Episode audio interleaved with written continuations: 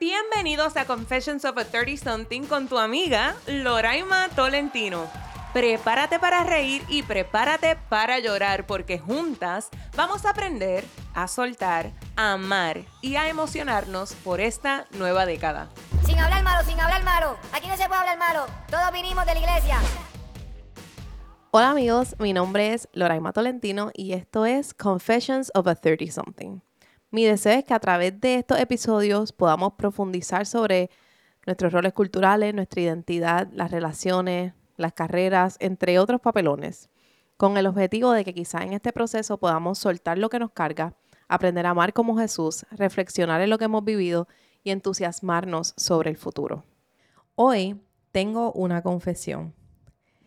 Las finanzas son un papelón en mi vida y yo quiero que ustedes sepan que el poner mi confianza en Dios con este tema es algo que requiere toda mi energía. Pero he estado aprendiendo muchísimo sobre la provisión de Dios en nuestra vida. Y es algo que me gustaría compartir con ustedes. Y es algo que creo que de nosotros amarrarnos a esta verdad tiene un gran poder para nuestra vida. Cuando nosotros ponemos nuestra fe en Jesús, Dios se encarga de proveer y cuidarnos. En Filipenses 4:19 dice, así que mi Dios les proveerá todo lo que necesiten conforme a las gloriosas riquezas que tiene en Cristo Jesús. Dios siempre provee para sus hijos, aunque muchas veces no es de la manera que esperamos o que deseamos. Y ese es el reto. El reto es nosotros ver la provisión y el cuidado de Dios incluso cuando no es lo que esperábamos. Porque Dios es Dios y sus maneras de hacer las cosas muchas veces se ven diferentes a las maneras en como nosotros queremos que se hagan. Otro versículo, y tengo varios que les voy a leer hoy, pero otro versículo que me encanta con este tema es Isaías 55.9, porque dice, mis caminos y pensamientos son más altos que los de ustedes, más altos que los cielos sobre la tierra. Así que qué importante no solo recordar que la manera como nosotros vemos la vida y la manera como nosotros resolveremos los problemas no son las mismas que como Dios lo haría.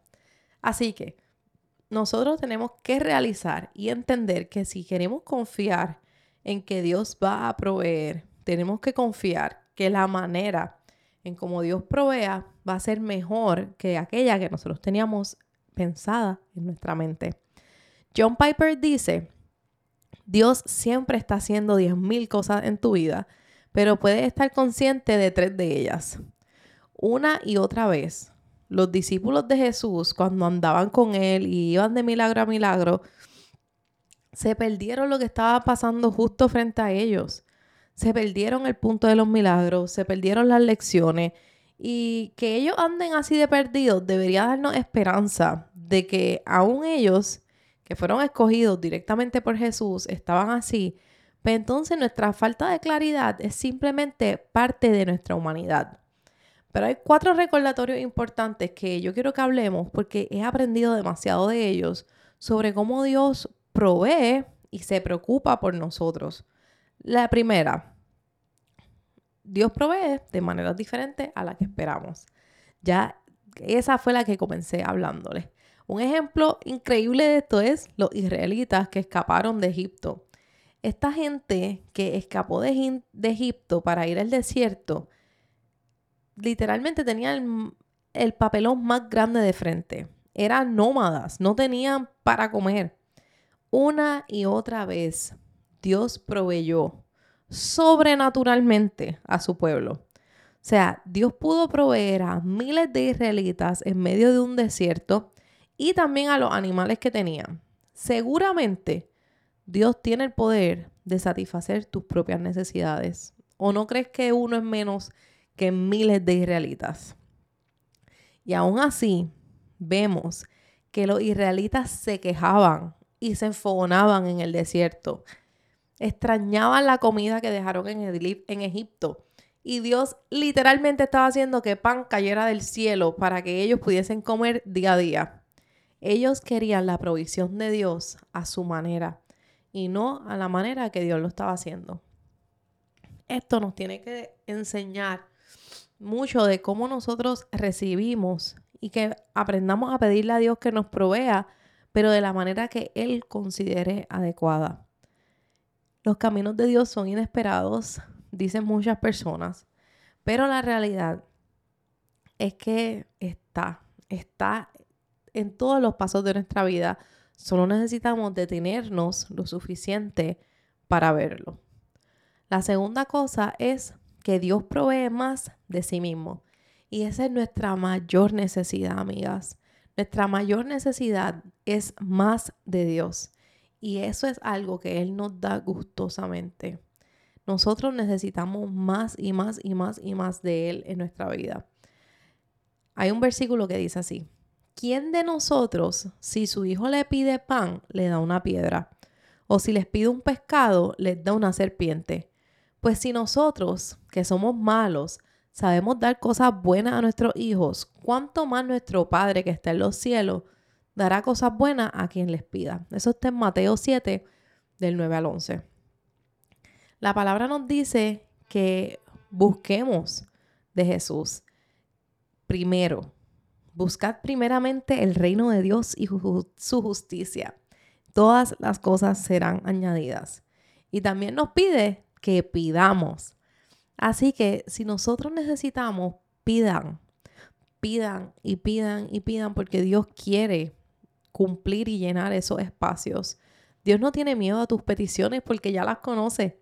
Dios no tiene miedo a que tú le digas, necesito más sabiduría, necesito más finanzas. Él no tiene miedo a que tú le digas, necesito una mejor relación, necesito sanar, necesito perdonar, necesito soltar. Dios no le tiene miedo a eso porque Dios conoce tu corazón y conoce tu alegría y también conoce tu miseria.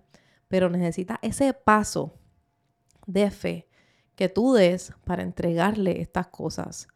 John Piper ha preguntado, ¿Cuál es la raíz más profunda de tu alegría? ¿Qué te da Dios? ¿O qué es Dios para ti?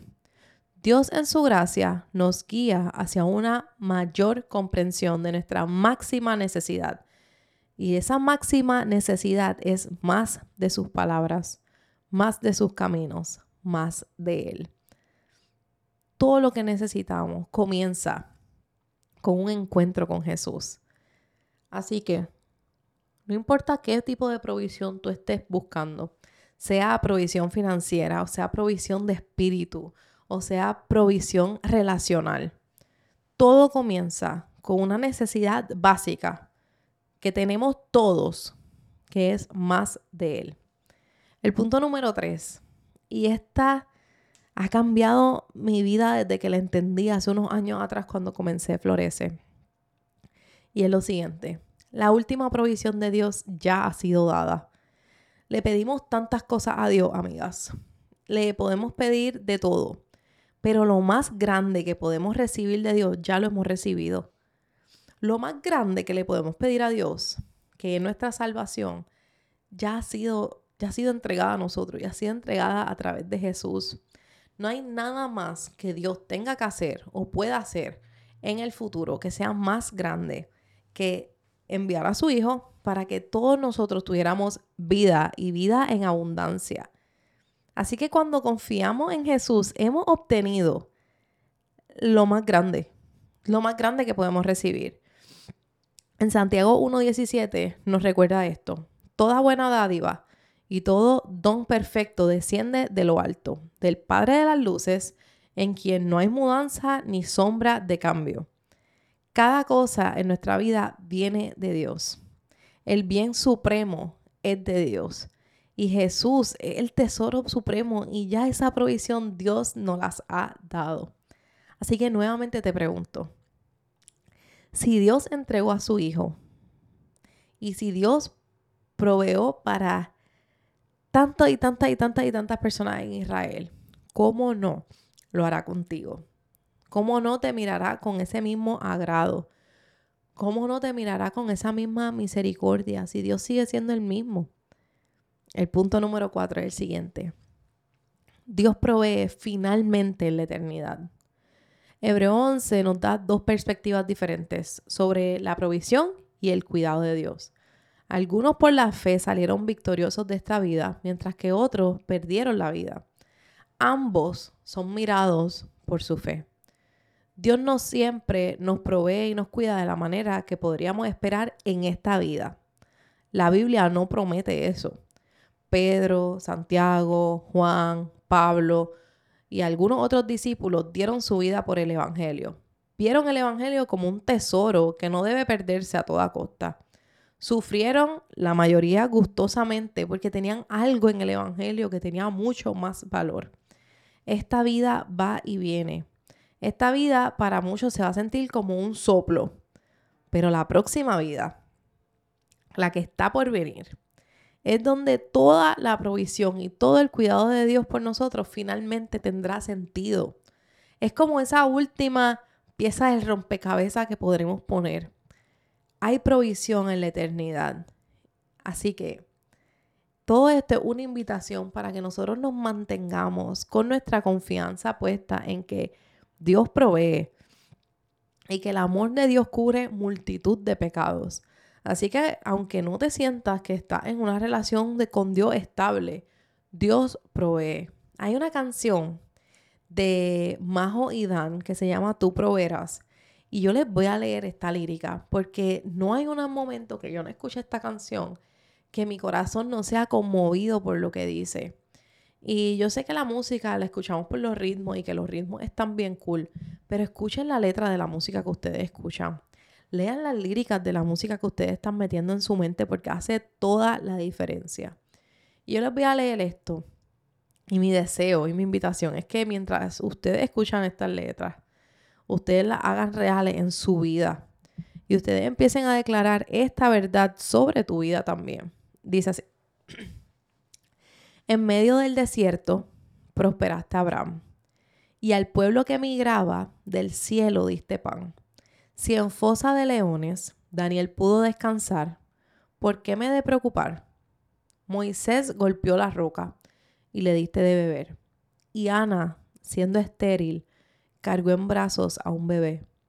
David frente al gigante, por la fe, pudo entender que en ti consumado fue. Tú proveerás. Cristo suples mi necesidad. No temeré, todo va a estar bien pues tu promesa es siempre sí y amén. La viuda de Sarepta pudo ver tu provisión. Con solo una palabra, Lázaro resucitó. Josué vio derribarse esa muralla en Jericó, y así lo veremos hoy. Tú proveerás, Cristo suple mi necesidad. No temeré, todo va a estar bien, pues tu promesa es siempre sí y amén. Corazón, no te afanes, tu esperanza es firme. Alma mía, no calles. Él resucitó. Mente mía, recuerda que la victoria está en el nombre del Señor. Mente mía, recuerda que la victoria está en el nombre del Señor. Y yo pienso que esta canción es demasiado poderosa cuando la hacemos nuestra. Y cuando recordamos todas las cosas que Dios ya ha hecho y todas las promesas que Él ya ha cumplido y cuando volvemos a recordar que Él es el mismo siempre y que su provisión sobrepasa nuestra necesidad. Pero este final es para mí el que es demasiado poderoso.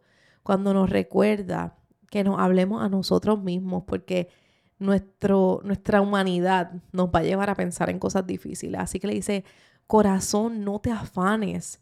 Tu esperanza es firme. Tu esperanza que es Jesús alma mía, no calles, Él resucitó.